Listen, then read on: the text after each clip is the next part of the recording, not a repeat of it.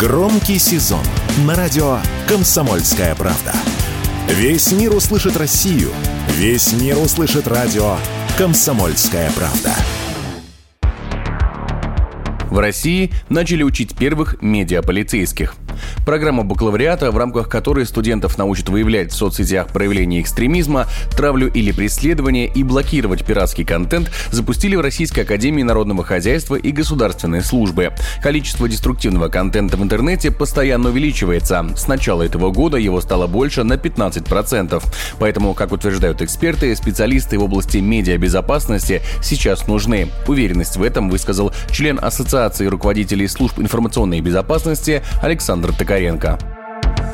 У нас имеется очень много ресурсов, которые настраивают молодежь на суицидальные действия. Это область действия МВД. Но кроме этого у нас еще имеется очень много ресурсов, которые экстремистские, террористические и так далее, которые ведутся спецслужбами иностранных государств. Тут бы еще дело не только за МВД, но и за другими силовыми структурами. Поэтому я считаю, что недостаточно только того, чтобы это было в системе МВД. Этим заниматься надо всем.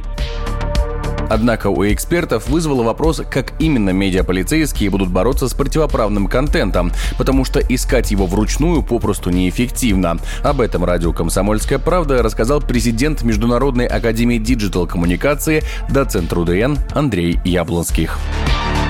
Подобный контент, связанный с кибербуллингом, все, что с этим связано, он никуда не делся. Он продолжает быть как в мессенджерах, так и в соцсетях. И количество людей, которые бы разбирались, как с этим бороться, что с этим делать, их действительно не очень много. Поэтому я думаю, что подобная специальность будет достаточно распространена. Вопрос, как будут учить, что им будут рассказывать. И самое ключевое, какие инструменты у них потом потом будут для того, чтобы с этим работать. Потому что одно дело научить, а другое дело дать инструментарий для работы.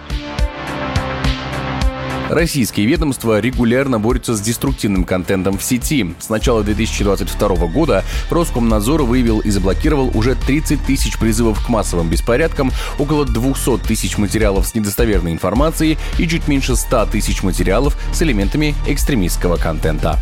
Егор Волгин, радио «Комсомольская правда».